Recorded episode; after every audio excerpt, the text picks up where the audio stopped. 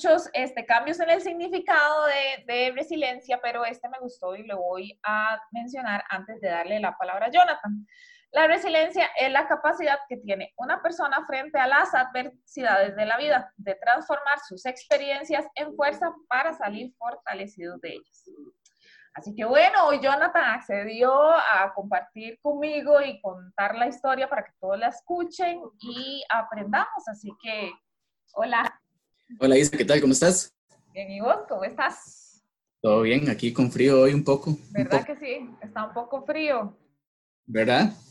Muchas gracias por venir aquí y acceder a, a contarnos tu historia. De... No, con mucho gusto. Para lo que podamos aportar, esperamos estar aquí. Así que si quieres empezarnos, eh, empezar a contarnos este, de un poco de tu accidente para que la gente entre en contexto, para los que no te conocen.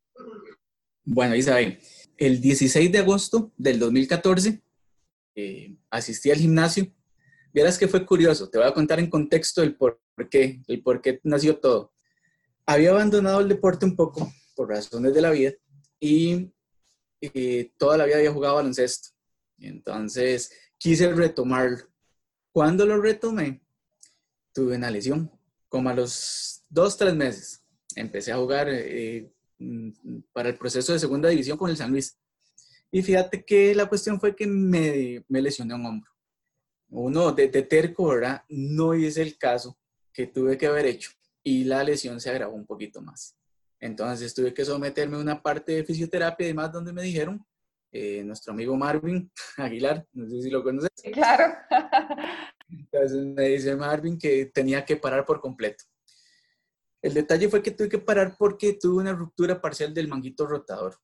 Entonces sí, ya era una lesión muy seria. Entonces ya sí me asusté porque me dijeron que si no me recuperaba de una buena manera me tenían que operar.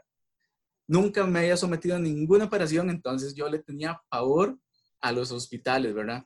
Ahí Jonathan hizo caso en ese momento. La situación fue que tuve que parar. Eh, tuve que parar alrededor de seis meses. Me costó recuperarme yendo a, a terapia y haciendo un montón de cosas. La cuestión es que cuando regreso, me dice Marvin que y ahora venía otro proceso. Como quería volver a jugar, tenía que fortalecer de nuevo mi cuerpo y tenía que fortalecer más que todo la parte de los hombros para que no me volviera a suceder. Ahí fue donde volví al gimnasio. Entonces, vieras que no era muy amante del gimnasio. Me daba pereza, te soy honesto. Cuando entré, entré por esa situación, prácticamente obligado. Cuando empecé, de pues las primeros 15, 22 días iba de ahí a regañadientes, ¿verdad? Pero me empezó a gustar. Entonces, di, lo empecé a tomar ya como, como un estilo de vida. Eh, me empezó a gustar muchísimo, ya vi que si uno le ponía, tenía ciertos cambiecillos ahí a nivel físico, entonces era motivante.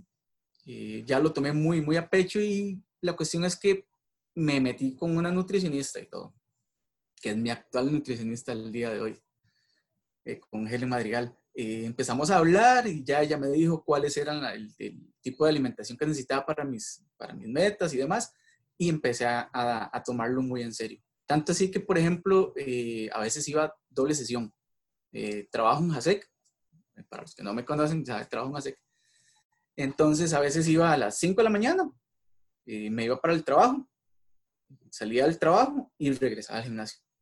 Y así empecé a, ver de más cambios y era bonito, además de que me empecé a sentir mucho mejor.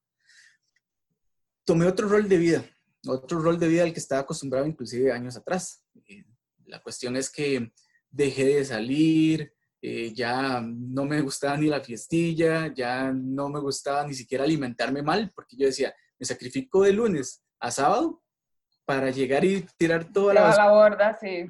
O sea, no, no era el sentido. Así me fui prácticamente casi dos años. Eh, ya había tomado bastante experiencia en el gimnasio. Tal vez no era el más pro, pero sí ya sabía bastante. Además de que siempre me ha llamado la atención investigar y entonces yo además de mis programas, pues investigaba bastantes cosas.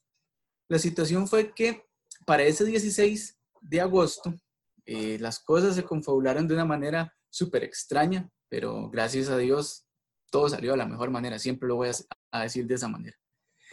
Vieras que yo entrenaba de lunes a viernes. Los sábados corría para hacer la parte del cardio. Entonces corría generalmente 5 o 10 kilómetros. No, me excedía más de eso. La cuestión es que me voy eh, a entrenar un martes y sentí como un jalón en la rodilla. Como yo ya me había asustado, la lesión del hombro, empecé a escuchar mi cuerpo y a darle el descanso cuando él lo necesitaba. Como me asusté, la situación fue que yo no entrené pierna como me gustaba. Eh, entrenaba creo que era dos días por semana, pierna. Entonces, me faltó uno. Cuando yo entré al gimnasio, lo que yo me juré a mí mismo fue no hacerme como una zanahoria. O sea, él se terminó No, no, pero todos entendimos, yo creo. O sea, yo no quería, o sea, desarrollarme muscularmente de la parte superior y, las piernillas ahí, ¿verdad? Entonces, de, para mí era prácticamente el día de pierna, había que cumplirlo. Pero como me dolió la rodilla, yo no fui. Llega el día viernes. El día viernes era 15 de agosto, Día de la Madre. Yo iba a ir al gimnasio, pero estaba cerrado. Entonces yo dije, no, no, voy a dejarlo para otra semana. Pero es lo que es la vida. Yo dije, no, no me voy a hacer una zanahoria, voy a ir a entrenar y hago pierna, voy a posponer el, el correr. Como te digo, los sábados nunca, nunca, nunca iba. ¿Por qué? Porque tengo un hijo, ¿verdad? Que es el amor de mi vida, Marcelo.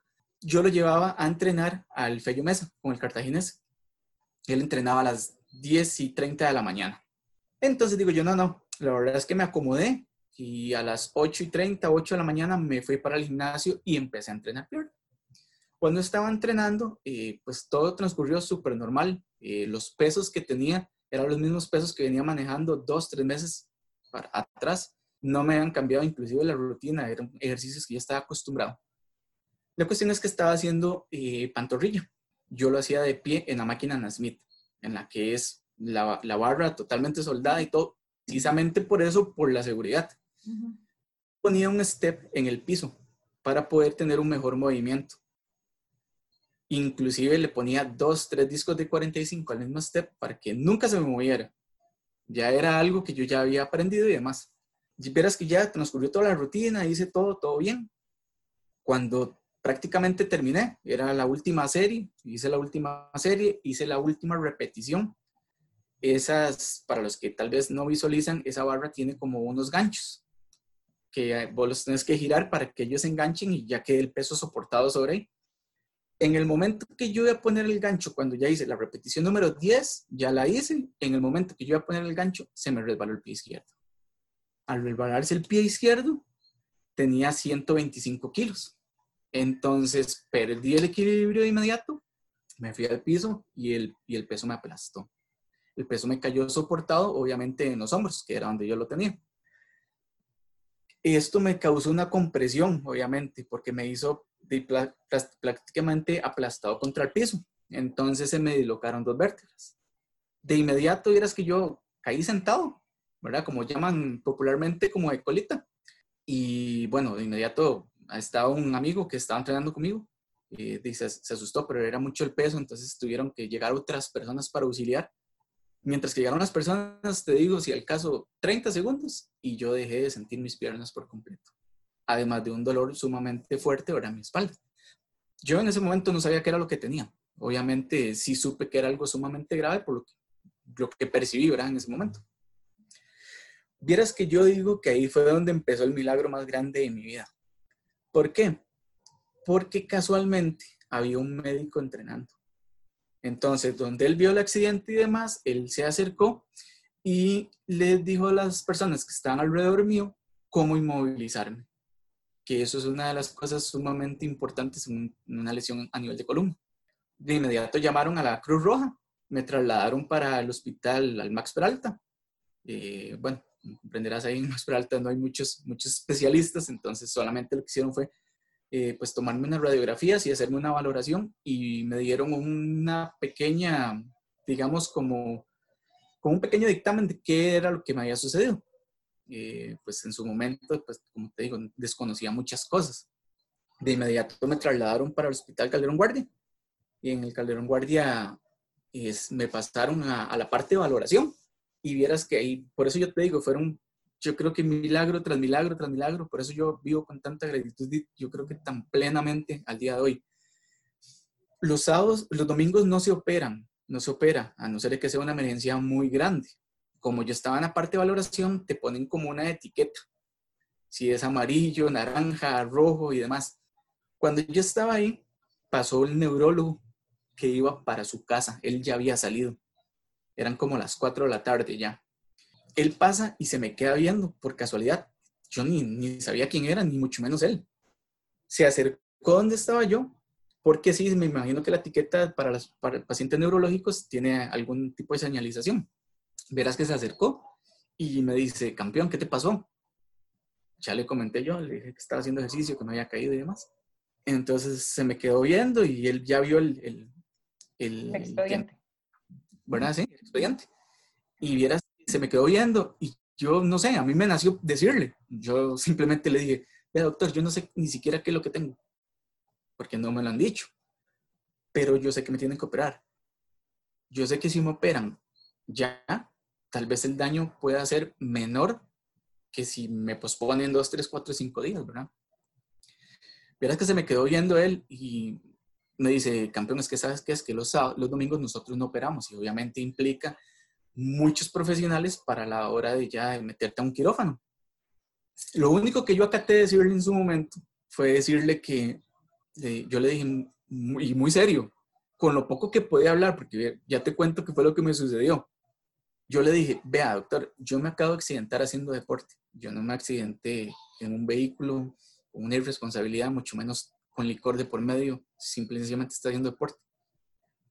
Creo que le toqué el corazón, porque de inmediato me dice, déjame ver qué puedo hacer. Se devolvió y como a la, yo ya había perdido la esperanza de que él me dijera algo, como a los 45 minutos, una hora después, él regresó y me dice, mañana a las 7 y media de la mañana te vamos a operar. Wow. No sé cómo hicieron, porque me tenían que operar y ponerme una instrumentación que eran dos barras de titanio. Vamos a ver, para que la gente tal vez eh, visualice un poco mejor. Yo llego y me quiebro un brazo, de inmediato me ponen un yeso para alinearme el hueso y que solde y demás. En una lesión a nivel de columna, como yo me disloqué las vértebras, las T11 y T12, que fueron las dos que se me dislocaron, tenían que alinearlas. Entonces, por ende, me tenían que operar, ponerme dos barras de titanio, que son atornilladas a las costillas y demás, para alinearlas y que estas de ya se, alinearan. En el momento yo ya le consulté mejor al médico, ya le dije yo qué era lo que tenía y demás, ya él me explicó que me había dislocado T11 y T12 y que obviamente había tenido algún tipo de daño a nivel de mi médula. Eh, yo le dije que, cuál era el daño. Me dice, la única manera para darnos cuenta es en el momento que yo te esté operando. Porque ahorita no te puedo decir absolutamente nada sabes que tenés un daño, pero no sabes, o sea, si fue que se em, em, rompió o se laceró por completo o simplemente tuvo una compresión. Son dos temas y dos lesiones totalmente diferentes. Vieras que gracias a Dios me operaron en menos de 24 horas, en realidad. Eso pues fue una de las bendiciones más grandes que, que pude haber tenido en su momento. Me operaron y al siguiente día, cuando desperté, no me acordaba absolutamente nada. Eh, Obviamente fue una operación bastante grande, fue alrededor seis horas, más o menos, la intervención. Pues ese día prácticamente para mí fue nulo. Cuando desperté, pues estaba en otras totalmente. Recuerdo nada más que estaba mi mamá, mi papá. Dicen que yo hablé, pero no me acuerdo ni siquiera qué les dije, por los efectos de la anestesia. Ese día perdido, no me acuerdo de nada. Al siguiente día, pues ya se acercó el médico. Obviamente ya mis papás habían hablado pues con, con el médico y ya les había dicho cuál era el panorama ya después de la operación. Conmigo no había hablado porque, como te digo, ese día no, fue prácticamente perdido. Em, cuando él llegó, vieras que se acercó y se acercó con mis papás. Fue una situación vacilona porque vieras que desde ahí fue donde yo me di cuenta de que esto se iba a convertir en el reto más grande de mi vida y que era algo mío, era algo, iba a ser una lucha mía. O sea, yo no, de inmediato le dije, doctor, ¿usted va a hablar conmigo? Y me dijo, sí, claro, mira, es que necesito hablar con vos. Y le digo, a mi mamá y mi papá, mamá, pueden salir. Y ellos me dijeron, no, mira, que es que, le digo, yo no, necesito que salgan. Entonces me dicen, no, pero mira, yo no, necesito que salgan. Entonces mi papá, yo me llevo muy bien con mi papá, y de inmediato le dice a mi mamá, no, salgamos. Entonces me quedé solamente con el médico. Y vieras que ya él me empezó a hablar y yo de inmediato digo yo, no, este muchacho me está abronando el panorama y hay algo atrás. Dígamelo, dígamelo bien, suéltela. A mí hábleme cómo es. Dígame qué posibilidades tengo yo de volver a caminar. Entonces él se quedó hasta que se asustó porque tal vez me adelanté mucho lo que tal vez él me quería decir. Entonces él me empezó a explicar primero que nada cuál había sido mi operación y que gracias a Dios a mí no se me había cercenado la, la médula, sino que había tenido una compresión. Entonces era un panorama un poco diferente. Entonces yo le dije, la yo, dígame. me dice, no, mira, que es que la yo no vea. Es más, yo soy un hombre de números. Dígame un porcentaje. Si es positivo, dígamelo. Y si es negativo, si es un menos 20, un menos 50, un menos 100, un menos 100, dígamelo porque en realidad viera que yo, mm, a mí no me gusta el color gris, o es blanco o es negro. Entonces a él le dio risa y me dice, mira, sos de los pocos pacientes que uno llega y más bien termina regañado por el paciente y no uno por el, por el paciente. Te lo voy a decir. Me dice, mira, yo no sé cuál va a ser tu actitud de la puerta al hospital para afuera. Entonces yo no puedo darte una expectativa de vida. Me dice, eso es muy personal. Me dice, simple y sencillamente son cosas que, que pueden variar. Me dice, te puedo dar un 10%. Le digo yo, para mí, eso ya es ganancia. Se lo agradezco muchísimo, doctor. Yo, como a las 4 o 5 horas pasó un médico residente. Él, pues para valorar, ¿verdad? Ahí fue donde me llevé el primer colerón de mi nueva vida. Porque me dijo algo que yo no me esperaba. Por eso te digo que a veces los profesionales tienden a ser un poco crueles. Se me acerca el tipo, ve mi expediente, me da la valoración y me dice, mira, cuando a mí me pasó, yo tenía 33 años. Se me acerca, se, queda, se me queda viendo y me dice, mira, vos estás joven. Me dice, vas a ver, vos vas a, vas a vivir bien. Si querés, de inmediato yo te puedo decir que lo mejor que puedes hacer es pensionarte. Me dice, nosotros como, como un centro médico te podemos pensionar. Bueno, te imaginas el colerón que yo me llevé, porque yo ni siquiera, a mí no me había pasado eso por la mente, jamás. Eh, actualmente tengo 16 años de trabajar en, las instituciones de trabajo. Siempre tengo... opción, nada más está, vos estabas pensando en otra cosa, o sea... Estoy pensando en mejorar y en algún Claro, sí, vos dijiste, no, yo, o sea, mi vida sigue, claro, claro. Y llega el tipo y me da, me, da, esa opción, porque esa era la opción más viable para él. Yo me quedé asustado. Dije, no, ¿qué es lo que está pasando aquí? Le hago yo, no, yo, no, no, no, yo, yo, no me voy a pensionar. O sea, de hecho mi papá iba entrando en ese preciso momento y me dice mi papá, ¿qué pasó? Porque ya mi, mi cara de enojo, no vieras que no se disimula. Muy notoria. sí, sí. Sí, sí. esas cosas. Me dice, ¿qué pasó? Y ya le yo, yo le dije, mira, es que y, te, disculpa que te lo diga así, pero yo le dije, mira, es que este animal, porque así le dije. Le digo, yo lo que me está diciendo es que me pensione. Le digo, yo, tengo 33 años. ¿Acaso estoy muerto? Yo lo visualicé así en ese momento, ¿verdad? Claro, el muchacho se asustó y se fue y todo. Luego, más tarde, regresó el, ya el médico que me operó y todo, y me preguntó qué, era lo que había sucedido. Ah, Entonces, yo le dije, le digo, yo, mira, es que sinceramente, te voy a ser muy honesto, o sea, no me parece que, que un profesional venga y le ofrezca una opción como esa a una persona que para mí, o sea, yo me veía productivo en ese momento. Sí, claro. ¿Cómo? No sabía, porque no sabía qué era lo que me esperaba, pero yo no lo vi como una opción. Yo dije, bueno, hey, vamos a ver qué pasa. Si tengo que hacerlo en algún momento, pues dice, era una opción, pero no mi primera opción. Y vieras que ya, o sea, ya de ahí salí del hospital. Gracias a Dios fue súper rápido mi estadía en el hospital por dicha estuve, me operaron un domingo y viernes ya estaba en mi casa. Gracias a Dios, el médico inclusive me dijo que mi lesión hubiese sido muchísimo peor si yo no hubiera estado físicamente como estaba en ese momento. Qué increíble, ¿verdad? Qué increíble porque hay muchas etapas, no sé, por ejemplo, ciertas circunstancias, ciertos, no sé, cánceres y demás, y que salvan a la vida de la persona por el estado de salud en la que está. él llegó y me dijo, mira, si vos no hubieras tenido la espalda lo suficientemente fuerte como la tenías en ese momento, eh, tu lesión hubiese sido más arriba. Eh, ¿Por qué no en C? O sea, hubiera sido cervical. Cervical hubiera tenido una tetraplegia, hubiera sido otro panorama totalmente diferente. Obviamente, cuando vos tenés una lesión medular, empieza ahí, eh, generalmente con un proceso de fisioterapia, con mucho esfuerzo y muchas, mucha determinación, pues las cosas, el panorama puede cambiar mucho. Ahí es donde viene esta etapa. Cuando vos te accidentas eh, en una situación como la mía, de inmediato tenés que, sos absorbido como paciente por el escenario. Entonces, quieras o no, tenés que ir a la etapa del escenario. Como yo me había accidentado y como te digo, he tenido una buena amistad con Marvin durante toda, desde mi infancia, él fue de las primeras personas que se acercó a mí, me llamó, me dijo un montón de cosas y demás, y hablamos. Y de inmediato me dijo, mm, yo no soy especialista en neurología, pero te voy a poner en manos de la mejor persona que yo conozco en este país. Entonces ahí yo o sea, yo ya ahí empecé a sentir el apoyo de más que mi familia, de personas allegadas a mí. Y son cosas que yo al día de hoy no olvido. Y nunca voy a olvidar de las personas que me desearon buenas cosas en su momento, que me tuvieron en sus oraciones. Conforme pasó el tiempo me he dado cuenta de personas que tal vez estaban en el gimnasio y yo tal vez les decía un hola o tal vez ni siquiera los llegué a ver porque ellos iban entrando y yo saliendo o viceversa. Y por cuestiones de la vida tal vez me han hablado. A, dos, tres años, inclusive hace como tres días una muchacha me escribió para decirme que ella me tuvo mucho en sus oraciones y yo no la conozco.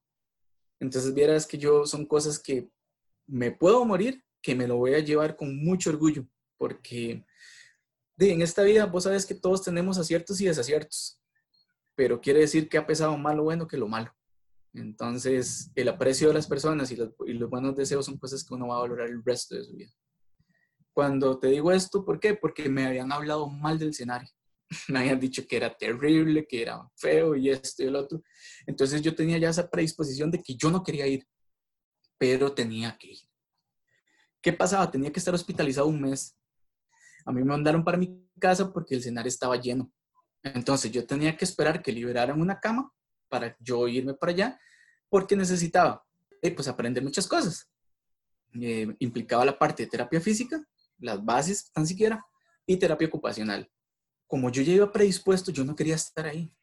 Entonces me llaman a los 22 días. Yo en mi casa estaba tranquilo, a pesar de, del panorama y demás, yo estaba tranquilo. ¿Por qué? Porque Marvin vino aquí a, las, a los cuatro o cinco días de que me dieron de alta, vino aquí, vino con el nuevo fisioterapeuta. Y el muchacho me dijo, me dice, bueno, oye, tenés dos opciones. O le pones, y disculpa la palabra que te voy a decir, pero son cosas que a mí me marcaron. Me dice, o le pones huevos o me haces rico a mí. Una de las dos. Esos son los dos panoramas que yo te voy a dar. Me lo dijo enfrente de mi mamá, de mi papá. Estaba mi hijo, estaba mi tío, y todos hicieron mala cara todos, menos yo. Porque yo lo vi como un reto. Y en realidad... pero también muy bien de parte de él, porque, o sea, tiene razón, o sea, de ahí es decisión tuya al final de cuentas, ¿verdad? Y más bien me, parece muy bien que él lo haya dicho porque hay unos que simple y sencillamente no lo dicen y ya está, y, de verdad se hacen ricos. O sea, yo no estoy diciendo que todos van a ser así, pero no, no, no deja de ser malicioso, ¿me explico? Siento que es una psicología inversa que funciona. Sí, claro persona adecuada. Y ahorita te voy a contar por qué para la persona adecuada. Yo estaba contento en mi casa. Yo ya, el, el muchacho me dice, mira, se llama Pablo Campos. Me dice, Pablo, mira, a la clínica vas, o sea, hasta después de que vayas al escenario. Salís del escenario, vas para la clínica. Claro, yo decía que tú, Anis, o sea, ya voy a salir de esto, ya voy a empezar otro, otro tipo de cosas, aunque sabía que implicaba el sacrificarme muchísimo. Cuando él llegó y me dijo, me dice, vamos a tener que trabajar también la parte de fortalecimiento. ¿Por qué me lo dijo? Porque yo me había accidentado haciendo pesas. Ni él, ni yo, ni nadie sabíamos cómo iba a reaccionar yo a la hora que volviera a tener una mancuerna en mis manos o ver un gimnasio o ver qué, qué iba a suceder. Vieras que yo no le agarré fobia para nada, en absoluto. Sí me dio, y ya te cuento ahorita, algo que, que yo quería hacer, algo que me quedó a mí como pendiente. Todos vivimos un luto porque un accidente no solamente es una, una pérdida humana, sino es un luto, todo lo, lo, vivimos de una manera distinta y absorbemos las cosas de una manera distinta. Cuando me llevan al escenario, me llaman y me dicen, mañana tiene que estar entrenado al escenario, no te imaginas la cara que yo hice, ¿verdad? La cosa es que no te va a cansar con el cuento, estuve solo siete días, tenía que estar un mes. No aguantaste. No, no, no. Yo llegué y hablé con, en un momento llegué y le dije a, a les agradezco porque en realidad, como te digo, o sea, es un proceso que hay que seguir. Pero yo, yo sí les pregunté, ¿tengo algún padecimiento médico para estar internado? Presión alta, algo. Gracias a Dios, de, estaba haciendo tanto deporte, no tenía nada. Me dijeron, no, no tiene nada. ¿Qué, qué hago yo internado?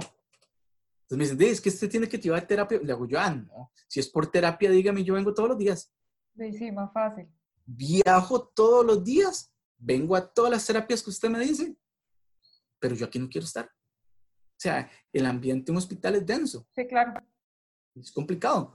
Y vieras que viene otro reto. Me dicen, si usted puede mantener el balance, algo tan básico, algo tan básico, mantener el balance por por lo menos 20 segundos y hacer una transición o aprender a hacerla y esto y el otro, puede irse.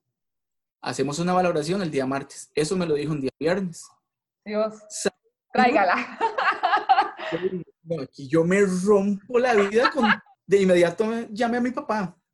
Mi papá vive en San José, como el escenario es allá. Le digo yo, pa, ¿qué está haciendo? Me dice, no, mira, que lo quiero aquí a las 4 de la tarde, porque necesito... Y a las 4 de la tarde estaba el hombre ahí. Viernes, sábado y domingo me descompuse. O sea, perdí conocimiento. Los tres días porque yo me sobreesforzaba con tal de tratar de obtener lo que me iban a valorar martes, porque sábado y domingo no tenía terapia, eh, es descanso. Mi papá, mi mamá me decían, Jonathan, ya no más. Y yo le decía, no, no, no, le digo yo hasta que pueda, le digo yo, traiga chocolates, traiga lo que sea. Y, de verdad, con chocolates y todo, ahí me medio estabilizaba y seguía. El martes me hicieron la valoración y yo me esforcé hasta más no poder, ¿verdad? Llega todo el personal médico a hacerte valoración.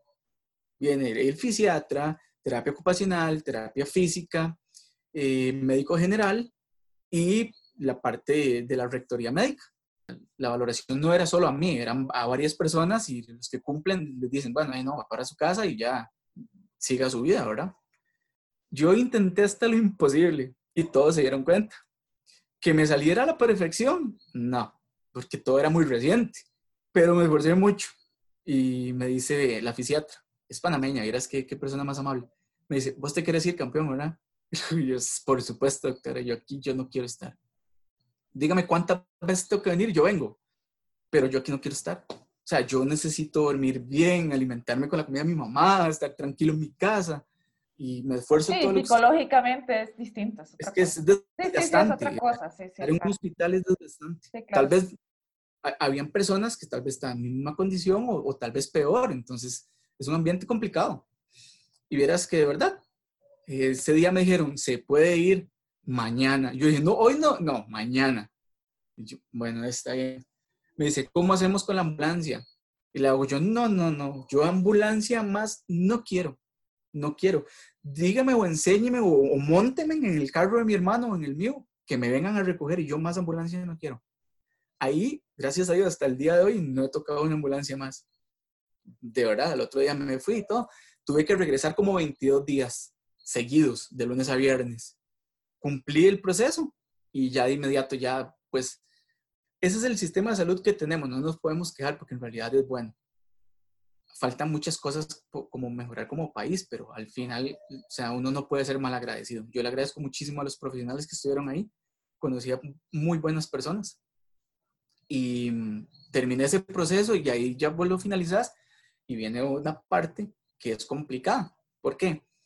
Si vos tenés los medios económicos para pagar tu terapia, te recuperas de una buena manera. Si no tenés los medios económicos o no quieres hacerlo, pues es el, e, el, tipo de vida que vas a llevar el día de mañana. Es un poco complicado. Yo dije, yo voy a sacrificar absolutamente todo lo que tenga con tal de tener una buena calidad de vida. ¿Por qué? Porque yo pensaba en mi hijo, en el, tipo de vida que yo tenía antes de mi accidente y yo quería darle a él igual o mejor. Con limitaciones o no, igual o mejor. Y vieras que empezó ya la, parte de, terapia. Tenía que trasladarme a Moravia, porque ahí es donde tenían la clínica ellos. Tenía que ir lunes, miércoles y viernes. Iba los lunes, los miércoles y viernes. Eh, la parte económica de, pues era bastante inversión, pero yo lo veía en su momento que iba a ser la mejor inversión de mi vida. Era una inversión, no era un gasto. Exactamente, y no me equivoqué. Me sacrifiqué muchísimo, porque la verdad sí, mucho. Eh, no voy a olvidar el primer día que fui. El primer día que fui me pusieron de pie. Tenía dos meses y medio de no estar de pie. Fue una, sensación de, de, sentimientos encontrados. Eh, yo quería estar, pero me daba miedo era algo nuevo para mí. Eh, estaba en muy buenas manos porque ellos son grandes profesionales, pero eh, pues sí me daba miedo. A mí me decían, es que hay en fisioterapia sinapsis son los mejores y todo. Y yo, sí, pero no lo había vivido, ¿verdad? Antes era algo nuevo. Me pusieron de pie y viene la misma historia. Jonathan se descompone a los 45 segundos de estar de pie. Cuando me desperté, me estaban poniendo alcohol. Fue algo vacilón porque, como te digo, esa psicología inversa con la persona indicada funciona. Y eso fue un lunes, miércoles tenía que volver a ir y cuando me iba a ir, me dice el fisioterapeuta, el miércoles te vuelvo a poner de pie, pero si te da miedo, no. Nada tonto, nada tonto, es que qué inteligente es que eso. y empieza uno a maquinar. Yo me vine pensando, yo decía, ay, qué madre, y me descompuse y, ya viene miércoles, y voy a vivir lo mismo y todo. Y ese día pasé un poco, un poco asustado pasó. Llegué miércoles y empezamos con la terapia. Y me dice, ¿te vamos a poner de pie? Le digo yo, y dale. Me dice, ¿no te da miedo? Le digo yo, no, dale. Me dice, ¿seguro? Porque si te da miedo, no. Le digo yo, dale. Me volvió a poner de pie, un minuto y medio y ¡pum! otra vez, ¿verdad? Entonces llegan y me dicen, de no, mira, por el momento vamos a tener que, cuando te pongamos de pie, te vamos a poner un corsé. ¿Por qué? Porque la faja abdominal en un inicio se desactiva. Entonces hay que trabajarla. Eso era lo que me estaba mí afectando. Me lo pusieron un día y yo dije, no quiero esa porquería nunca más. Me dice, pero es que te vas, le digo yo, si me tengo que descomponer 22 días seguidos, 22 días, más lo voy a hacer. O sea, no quiero eso. Al final era como una alcahuetería, era una compensación en realidad muscular para poder hacerlo. A los 15 días ya me podía poner de pie 15 minutos, 10 minutos y demás, y ahí ya me fui, ya con todo el proceso, alrededor de un año más o menos estuve en, terapia. A los seis meses ya manejaba. Eh, tenía un carro, ese carro era manual, lo, tuve, lo vendí, me compré un carro automático. Otro, otro de los milagros fue que uno de los pacientes que estaba que, ahí en la clínica, él había tenido una lesión también y él, él era, es técnico electromecánico y vieras que le hizo la adaptación a su propio carro. Él aprendió, hizo lo demás y todo. Actualmente tiene una empresa de modificaciones y me adaptó el carro. Me adaptó el carro, por decirte algo, un miércoles, no, un martes. Y el siguiente día me tocaba ir a terapia. Eh, me adapta el carro en Platanares de Moravia, lejísimos, pero lejísimos. me adaptó el carro y ese día me, fui con mi tío, que mi tío ha sido, bueno, mi familia en general ha sido uno de los pilares importantísimos de todo esto. Y me dice mi tío, de probarlo medio lo probé un toquecito, ¿verdad? Y era algo nuevo. Sí, imagínate, seis meses después de no manejar cuando manejaba todos los días, ¿verdad? Eso también fue una ilusión. Y me dice mi tío, Dave, vámonos. Y le voy a decir, Él sí iba a pasar, obviamente, a manejar. Y le voy yo, no, no, ¿qué vas a hacer? Le voy ya me llevo el carro. Y me traje el carro de inmediato. Ese día me lo traje de Moravia para Cartago. Lo guardé en mi casa. Y al siguiente día tenía que ir a terapia. Al principio mis tíos me hacían el gran favor de llevarme para, para terapia, porque no podía manejar, por supuesto. Al, ese día me dice mi tío, te acompaño, y yo no, yo ya me quiero ir solo. Y al siguiente día ya me fui solo y de, hay que tomar independencia, hay que tomar muchos riesgos en realidad. Son riesgos responsables, los llamo yo, porque son cosas que tenés que hacerlo, porque tal vez sí va a ser un riesgo, pero tenés que aventurarte. Si vos, yo siempre se lo digo y, vieras que con el pasar del tiempo he conocido muchos casos, muchas personas me han escrito, me han buscado eh, personas que inclusive no conozco, tal vez se han identificado como la manera como yo absorbí las cosas, como yo llevé las cosas, hasta el momento no he ocupado eh, ninguna ayuda psicológica. Mi psicólogo ha sido yo. Yo soy el que me regaño, yo soy el que me motivo. Y bueno, el entorno me ayuda también, porque como te digo, mi familia ha sido sumamente importante y las personas que han estado ahí, de una u otra manera, presentes o no presentes, eh, me ha ayudado muchísimo. Hay dos opciones. O sea, en esta vida, cuando te pasa una situación así, yo creo que es algo que vos no esperás, yo no esperaba, yo creo que nadie se lo espera, un cambio de vida tan drástico. Hay dos opciones, usted o se queda en una, en una cama y se pudre, o sale adelante y hace una buena vida.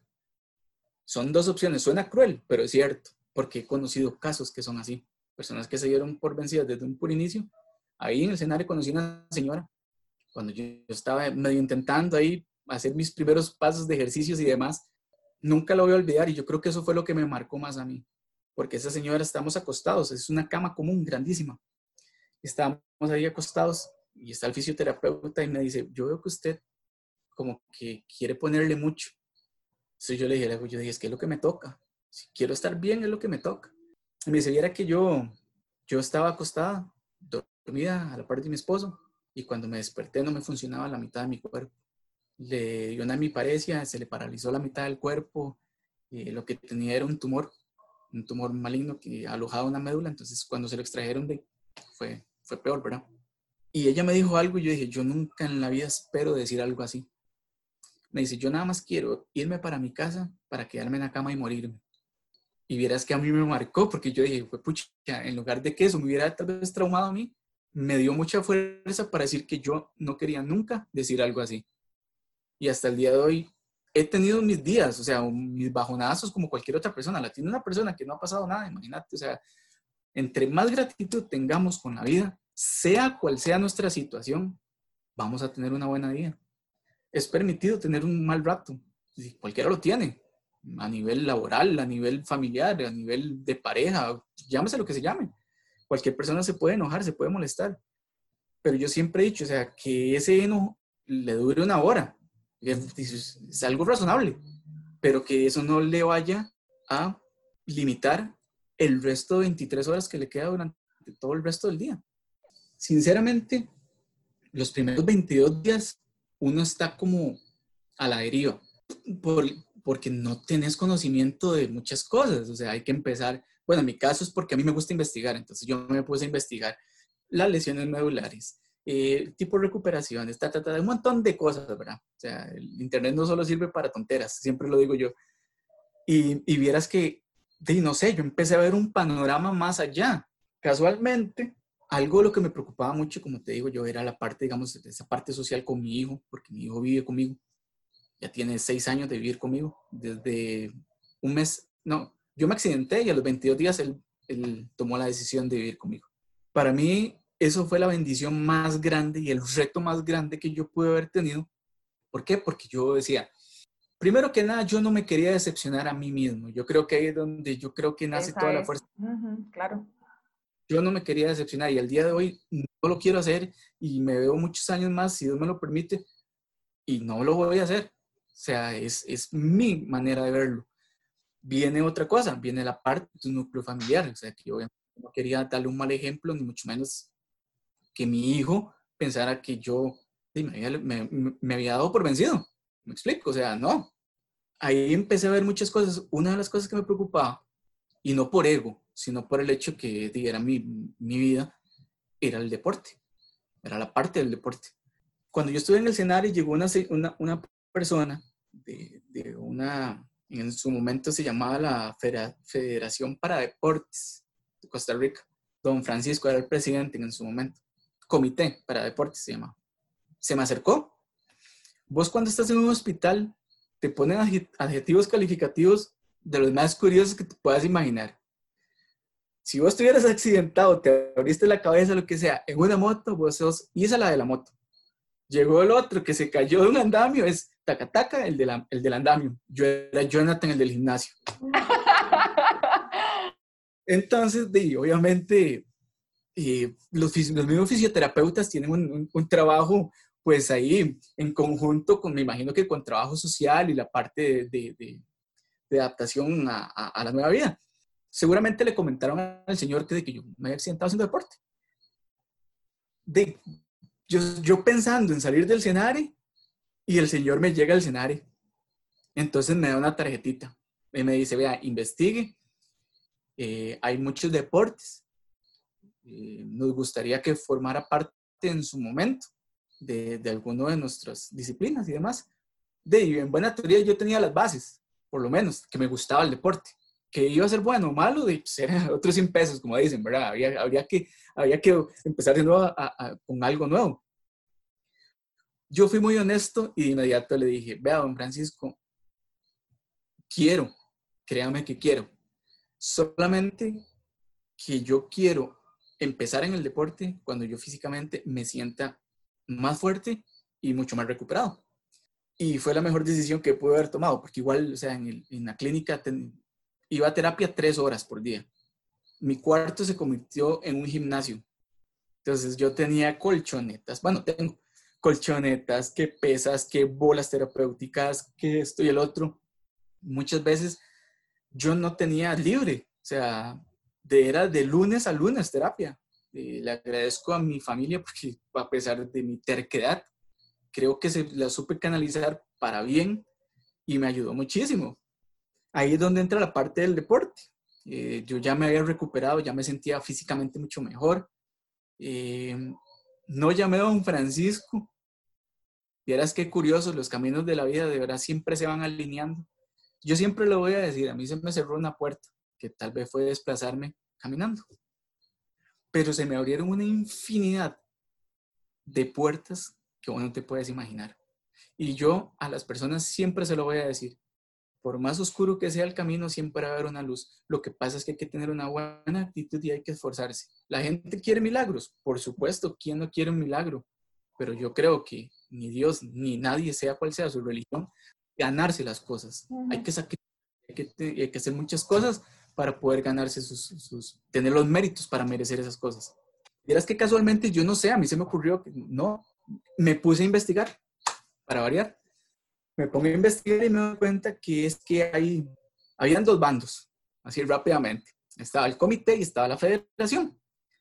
Eh, estaban luchando por ver cuál era el ente que iba a ser el oficial en Costa Rica, el avalado por el Comité Olímpico y el cual iba a sacar a los, iba a poder sacar atletas hacia el extranjero a competir. Jonathan, como siempre, el más competitivo, él pensaba en que algún día iba... Entonces yo me fui. Ahí, ahí voy a estar. Pero es que donde pones, ¿cómo es? Donde pones la mirada, ahí vas. Ahí va. Entonces yo dije, no, tiene que ser aquí. Entonces hablé con el fisioterapeuta y demás, y vieras que, bueno, hablamos con los muchachos, ya nos pusimos de acuerdo. En su momento, el, el presidente de la federación era Domingo Argüello. No sé si lo conoces. Y el vicepresidente, Andrés Carvajal. Eh, Andrés es, tiene muchísima experiencia en la parte del deporte y es fisioterapeuta. Y vieras que me dijeron, bueno, vamos a ir a hacer una, una valoración funcional. Fueron a la clínica, me hicieron una valoración funcional, vieron cómo estaba yo, ya estaba más, ya tenía casi un año de la, de la lesión, ya estaba mucho más repuesto, ya me sentía más, más fuerte. Y días antes yo me puse a ver cuáles eran los deportes. Existen 23 deportes paralímpicos. No es uno, dos, tres, cuatro. Hay 23 disciplinas. Cuando yo vi un triciclo, yo dije, eso es para mí. Eso es lo mío. Toda la vida había jugado baloncesto en múltiples disciplinas, eh, a nivel de en cole, en AU, en segunda división y demás, vieras que me defendía, digamos, por lo menos. Ahí es donde yo me di cuenta que de verdad nosotros nos ponemos siempre tantos, tantos, tantos límites. Nos hacemos inclusive, y te lo digo abiertamente, tan mediocres, tan conformistas. ¿Por qué? Porque yo decía, con el poco talento o mucho o como fuera, con lo que tenía jugaba en los equipos no me di a la tarea de seguir más allá. Eh, yo nunca me vi seleccionado nacional, tal vez jugando baloncesto. Eh, desde los seis años estuve jugando en ligas menores de fútbol. Esa era también mi otra pasión, pero tampoco, me explico. ¿qué pasó? Yo dije, ya no quiero un deporte eh, colectivo. Gané muchas veces por mis compañeros y muchas veces perdí también por ellos o por mí. Yo ya no quería depender de más. Yo dije, así como yo tomé la lucha más grande de mi vida, el recuperarme y tener una buena vida, lo asumí igual para el deporte. Entonces yo dije, bueno, esa transición la tengo que hacer, tengo que aprender, voy, a, voy de cero. Hablé con ellos, les dije que eso era lo que quería, me hicieron la valoración funcional. Y el resumen más rápido que te voy a hacer sobre esto es, empezamos con una, con una campaña porque eh, un triciclo o una silla deportiva es bastante costosa, eh, alrededor de 7 mil dólares cuesta. Wow. Entonces, ¿qué pasaba? Inclusive había que ir a Estados Unidos, porque eso no se puede hacer en un simple, un simple pedido, eso es como un traje a la medida. Entonces tienes que ir a la fábrica y demás y todo, entonces había muchas cosas. Y fui el más necio y el más intenso del planeta para buscar opciones. Eh, tocamos la puerta. ¿Cómo lo hacíamos? Tocando la puerta en empresas eh, con la parte de responsabilidad social empresarial, que lo hicieran como algún tipo de donación. Claro. El dinero caía directamente a la federación, se le eh, extendía una, una factura y ellos a la hora de tributar pues les ayuda, ¿verdad? la meta era grande, eran 7 mil dólares. Suena y no suena. En seis meses los teníamos. En seis meses, cuando me di cuenta, tuve mi primera experiencia de viajar en silla ruedas. Eh, me fui para Atlanta, eh, me acompañó Launes Molina. Ajá. Estuvimos una semana allá. Eh, me fui en silla ruedas, estuvimos allá una semana en Atlanta. Estuvimos en la fábrica, además, paseamos, conocimos, aprendí un montón. en su momento le agradezco muchísimo a Laurens los consejos que me dio en su momento. Regresé y empezamos de cero. Te soy honesto, yo dije, o sea, yo tengo las bases. No te iba a decir que yo era un atleta élite, ni mucho menos, pero yo dije, soy deportista. Vieras qué cosa más dura. me imagino, me imagino. La es un momento dura. Fue empezar de cero, tan siquiera de... Fue vacilón, porque vieras que cuando estábamos en Atlanta me dice Laurens, madre que va a probar el triciclo. Y Laurens tiene como 20 años de, de estar metido en esto. Y le hago yo de ahí, está bien, estábamos en un parqueo del hotel y agarro el triciclo, lo saco de la caja con toda la ilusión, ¿verdad? Y lo saco y todo. Y me le quedo viendo yo a Laurence y le digo, Mae, ¿cómo me monto? Laurence es una situación diferente. Laurence es una que es amputada ambas piernas. Entonces, él, él, camina en, sus actividades y todo. Dirás que vacilón. Pero de lo mío no, o sea, yo tenía que ver cómo hacía la transición de mi silla al triciclo. De ahí no, no me pude montar. Porque me dice la hombre, de ma, yo no sé, me dice, es que yo acaso, yo, no tengo piernas. Ahí empezó todo, o sea, yo dije, fue súper cómico, porque ni me frustré, porque yo dije, y no, me metí a la habitación y empecé a meterme en YouTube y buscar transición de silla de a triciclo.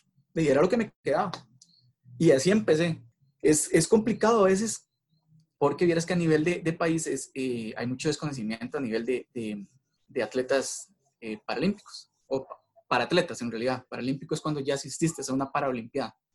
Y empezó el proceso, ahí empecé. Eh, no tengo bendición más grande de que mi primer entrenador fue mi hijo, cuando se podía ir abiertamente a la pista del tecnológico. Ahí fui, y ahí empecé, mis primeras, mis primeras rodadas fueron ahí. Eh, él me ayudaba, me sostenía el triciclo porque si no me iba para todo lado, ¿verdad? Eh, empezó a tomarme tiempos, empecé, le daba 100 metros y no aguantaba. Y empezó el proceso de cero, hasta que se dio la oportunidad y, y empecé a entrenar con Jorge, con Jorge Guillén que fue el, y le, agradezco mucho porque fue mi primer, mi, primer proceso. Empezamos ahí, las primeras armas y demás, y verás que, en resumen, em, actualmente mi entrenador es Kid Stewart, es el entrenador de la selección nacional. Ahorita soy seleccionado nacional en eventos de pista, en, estoy seleccionado en 100, 200 y 400 como seleccionado nacional.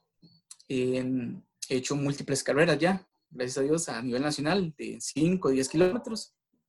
Este año iba a ser 21, iba a ser medio maratón en New Jersey, pero bueno, con esta situación se pospuso. Son metas personales y quiero hacer una maratón. Me gustaría hacer Berlín. Eh, tal vez vamos a ver si el otro año. eh, como seleccionado continúo, esa es mi proyección, ¿verdad? gracias a Dios, vieras que en el 2018 fui a los Juegos para Centroamericanos en Managua. ¿Por qué fui? Porque cada atleta para competir a nivel internacional necesita una categoría. Es una competencia justa. Como por ejemplo, digamos, para que me, bueno, Lobito Fonseca. Ajá, ajá. La categoría de él es T51 por el tipo de lesión que él tiene. Ah, ok. Hay categorías T51, T52, T53, T54. Me llevaron a los paracentroamericanos para que me hicieran mi valoración funcional, porque son solamente personas de Inglaterra o de Estados Unidos que certifican a los atletas. Fuimos, obviamente tenía que estar eh, pues, avalado y, y competir en algún evento. Iba a competir en 100 y 200 metros. Me dijeron un mes antes.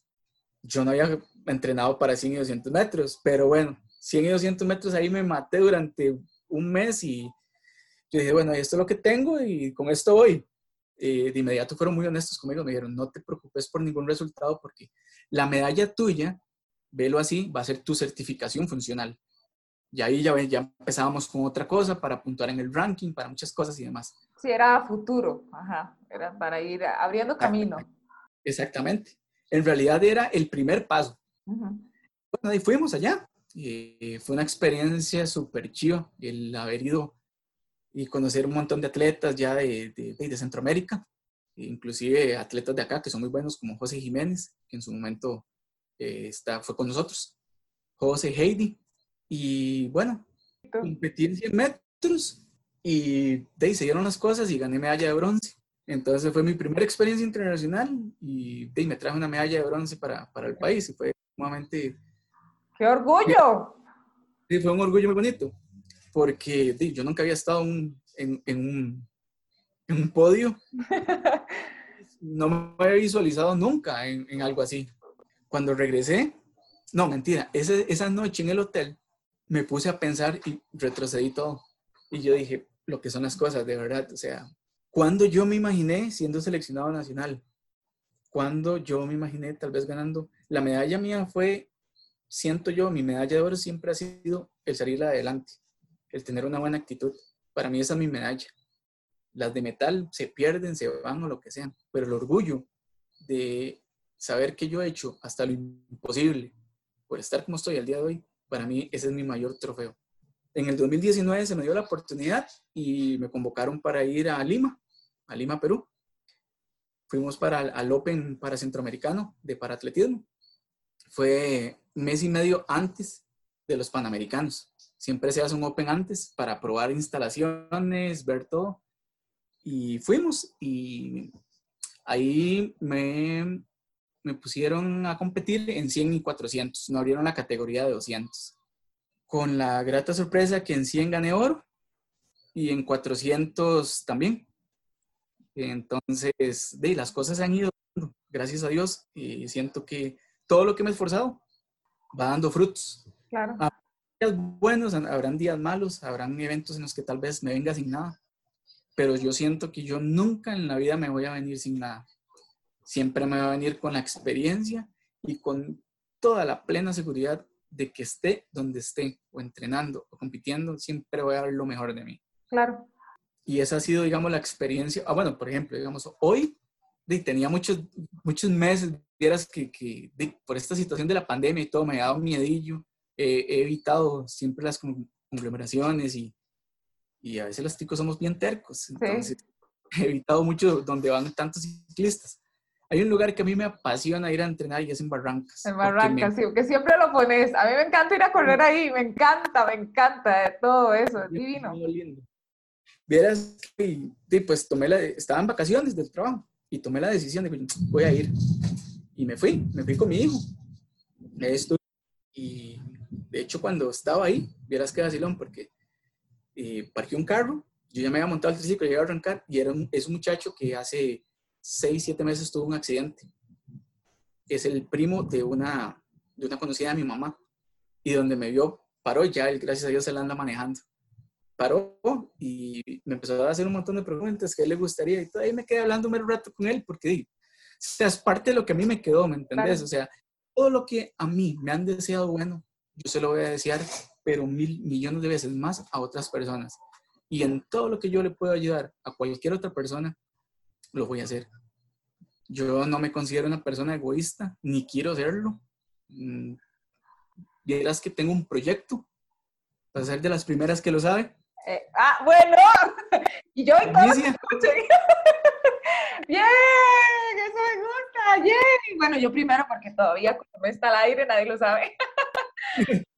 Eh, vengo desde hace como un año pensándolo. Este año lo iba a materializar más, pero con toda esta situación, pero y espero que apenas pase esto, ya empezar a hacerlo. Ya he tenido un par de reuniones, inclusive con gente de la, de la municipalidad de Cartago y todo. Quiero hacer una fundación en Cartago. Oh, qué lindo. Una fundación que sea eh, de parte de formación deportiva, tanto para escuelas como para colegios, universidades y para mi provincia. O sea, yo quiero que de aquí salgan muchos más atletas porque talento hay. Lo que no, lastimosamente, es cultura. y te lo digo así, me ha dado a conocer de muchas, muchas personas, por ejemplo, que tal vez nace un, chiquito con algún, tal vez nació y con algún espina bífida, algún tipo de situación, tal vez se desplazan silla de y todo, y los mismos papás son quienes lo limitan. Entonces, no es porque ellos sean unos, males, unos malos padres, sino que tal vez no tienen el conocimiento o las bases como para motivar a ese niño y que hay un más allá. Claro. Entonces, intentaría hacer una escuela de, para atletas en Cartago y buscar todos los, de, que ya sea que empiecen de manera recreativa o quien quiera hacerlo de manera recreativa y por qué no quien quiera hacerlo de una manera competitiva. Me encantaría inclusive certificarme como entrenador.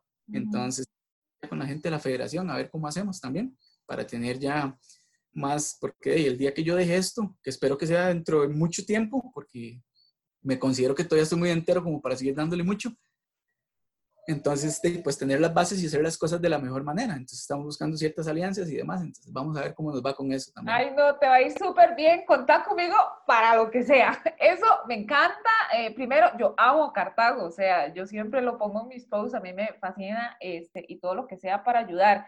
Y más que todo para educar, porque esa es la intención del del, de este espacio, del podcast, ¿verdad? Educar a las personas y que nos eduquemos y aprendamos porque, y a cambiar, o sea, es necesario cambiar, resetear, ¿verdad?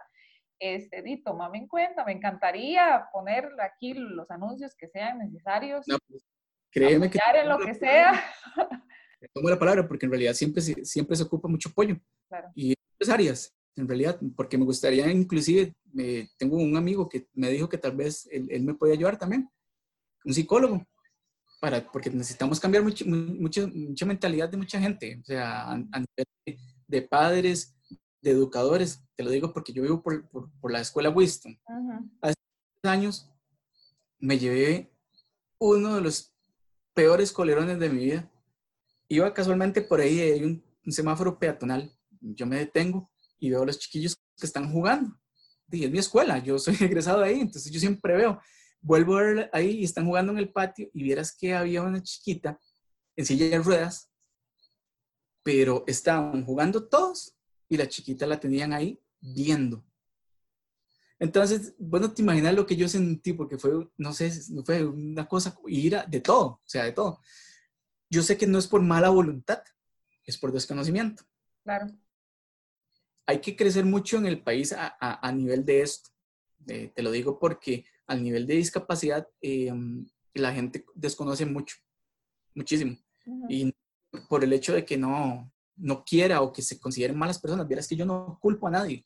Esto es un problema del país, es del país. Te lo digo porque yo ya he tenido pues, la, la, la bendición tal vez de, de, conocer otros países en esta nueva vida que tengo y ver cómo es el comportamiento de las personas hacia una persona con algún tipo de discapacidad. Claro el, vivo ejemplo, allá, bueno, por ejemplo, en Estados Unidos difícilmente vas a encontrar barreras estructurales. No, y aquí que hay por todo lado. Aquí por todo lado.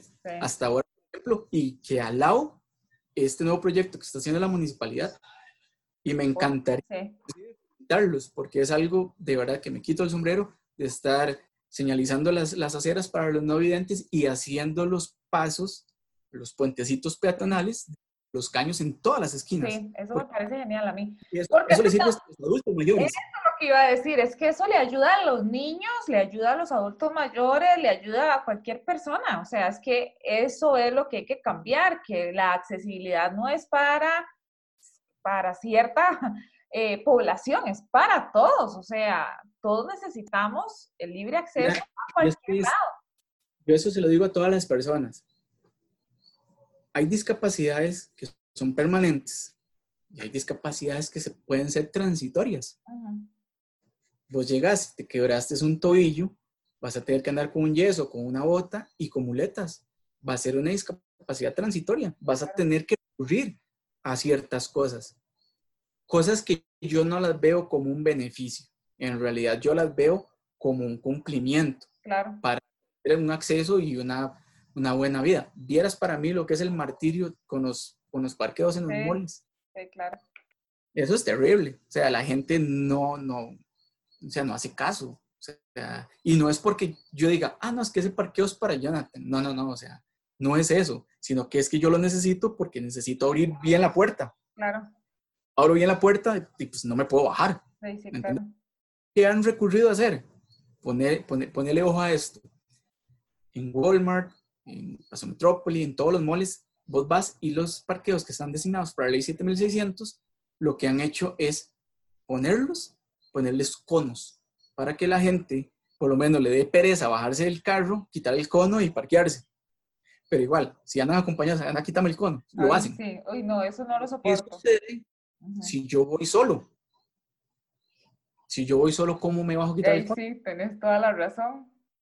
Me explico. O sea, yo puedo desarmar la silla y andarla en el carro y armarla y listo, si ando con alguien, la verdad no la desarmo, la ando atrás y que me la tire, o sea, por más comodidad.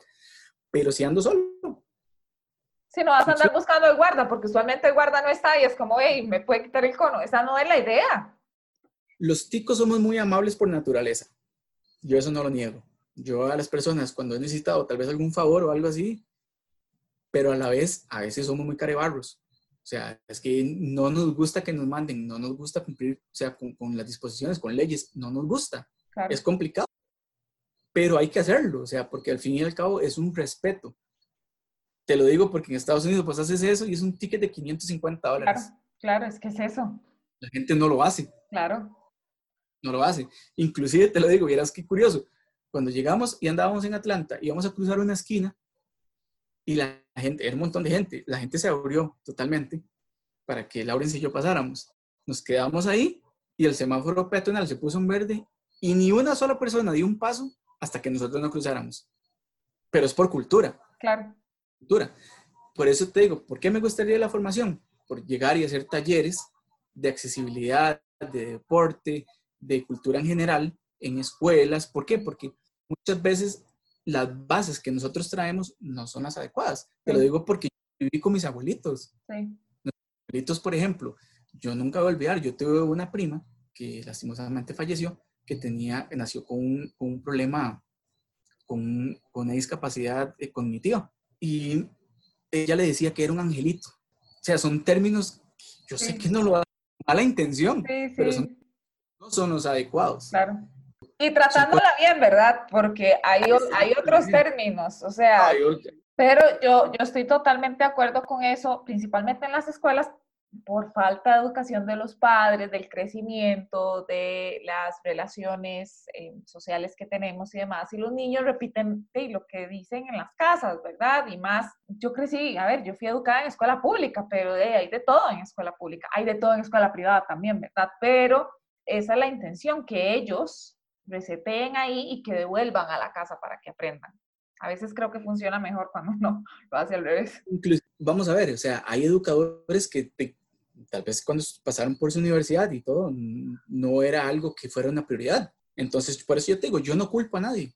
Es algo que como país, como personas podemos cambiar. ¿Cómo aprende nosotros? Digamos, yo hablo de mi comunidad, porque, o sea, toda la, la comunidad de personas con algún tipo de discapacidad son, estamos, estamos en esto. Es formación simple y sencillamente es formación, son cosas que podemos mejorar. Nosotros mismos somos agentes de cambio. No somos los que, lejos de enojarnos o lo que sea, nosotros tenemos que formar a la gente para los que vienen atrás.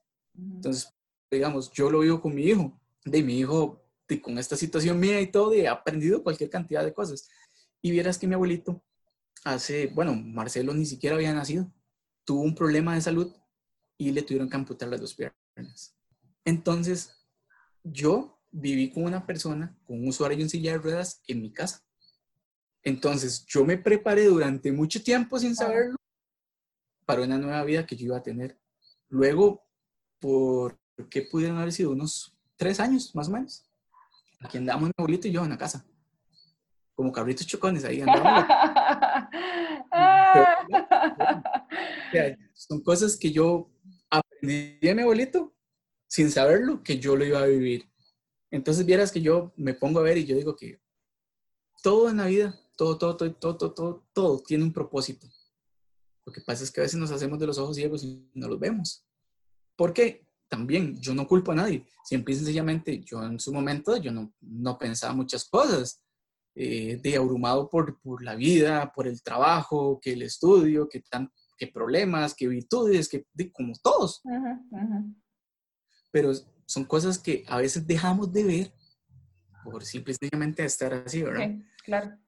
Vacilón, porque yo sí lo digo, o sea, sea cual sea su religión, la parte espiritual juega un papel sumamente importante y mucho más cuando estás pasando una situación complicada. No por el hecho de que, o sea, no es que, vamos a ver, no es que, no, no me malinterpreten, no es que, que, yo diga, solo cuando estés así pasando la mala busques al de arriba. O no, lo que sea. Pero es algo que es, o sea, si estando bien debemos de ser agradecidos, estando en una situación complicada debemos de ser el doble agradecidos, porque por una u otra razón nos están formando para algo.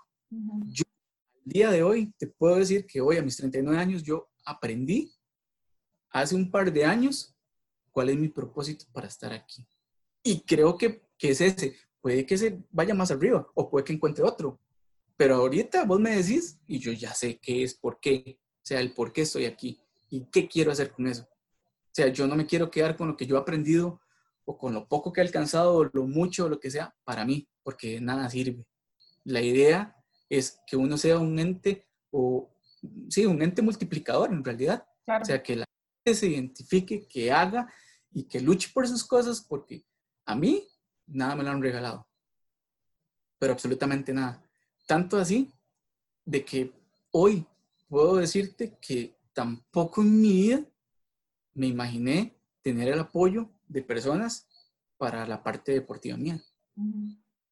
Personas que yo al día de hoy los veo como mi familia porque me apoyaron inclusive desde el momento cero para adquirir el triciclo y creyeron en mí cuando nadie creía en mí. A veces hasta yo dudaba porque yo decía, ¿qué hora qué, voy a hacer? Pero son, eh, por ejemplo, Electroval, Elmec, 226, eh, eh, la Clínica Salud Vital, Nutrizona, son gente que ha estado conmigo en todo el proceso. Y esa en todo. Cuando yo de verdad con costos rodaba. ¿Cómo no vivir con gratitud?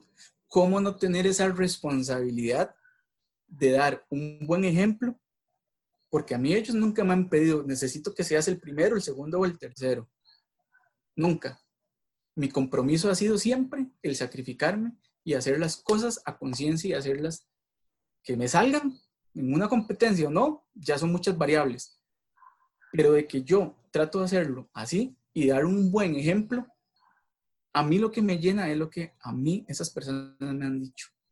Y me han dicho que es que ojalá la mitad de personas en este mundo tuvieran la convicción de seguir las cosas como las he tratado de seguir yo.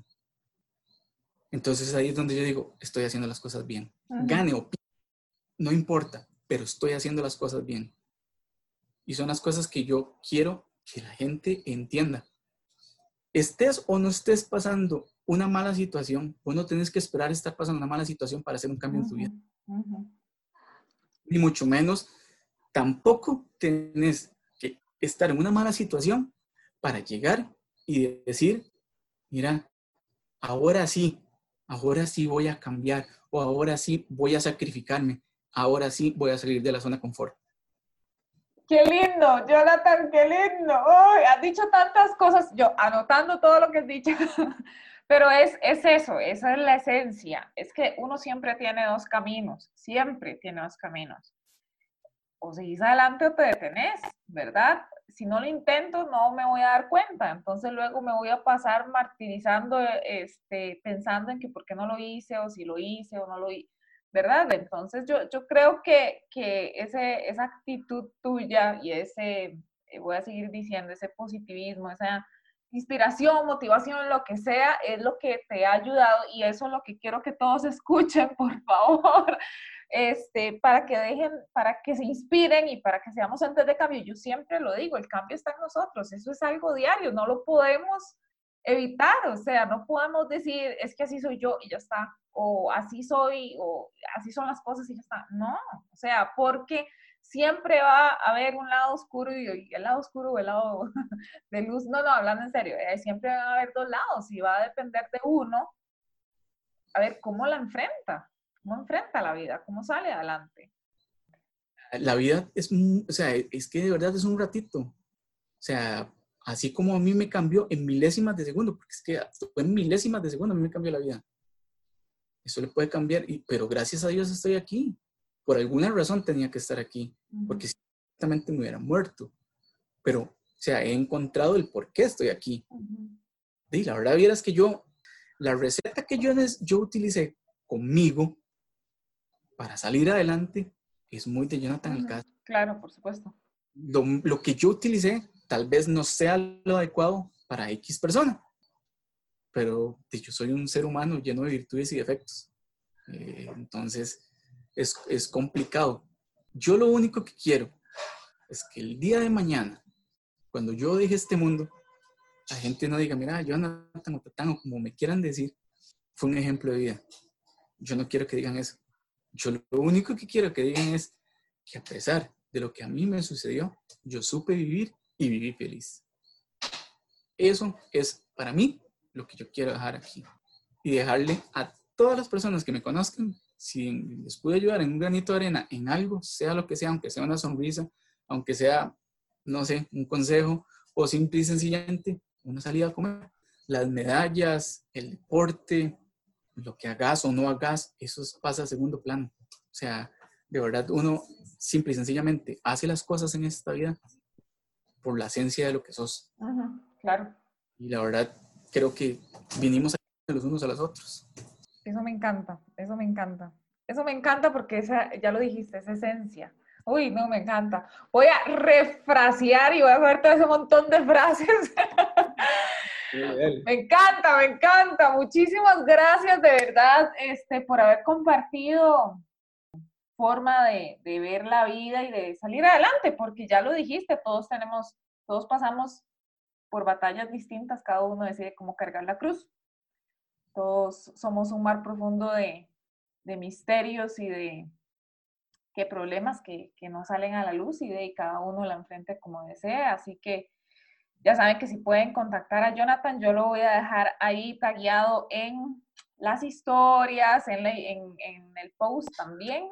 Y bueno, muchísimas gracias a todos y Jonathan, muchísimas gracias nuevamente. No, con mucho gusto, Isa sabes que contás conmigo y ya ahora cuento con vos, no lo voy a olvidar. Eso es fijo, eso es fijo. Eh, como te digo, yo tengo la convicción de verdad que, estamos en esta vida para ayudarnos los unos a los otros. Eh, es muy acertado lo que decís, o sea, todos somos un mar de emociones, un mar de, de cosas, es enorme. Eh, conforme ha pasado el tiempo, esto a mí me ha ayudado a conocerme a mí como persona, inclusive, qué quiero, no, qué no quiero para mi vida. Eh, inclusive qué tanto quiero alcanzar ciertas cosas, no por egocentrismo, sino por metas personales, por por cosas que de verdad me he dado cuenta que si es lo más trillado, o sea, el que, que diga que el que no se sacrifica no obtiene las cosas, pero es que en realidad ahora lo vivo a flor de piel, o sea, increíblemente. Hay cosas que tengo visualizadas que, si Dios me lo permite, ojalá los cumpla.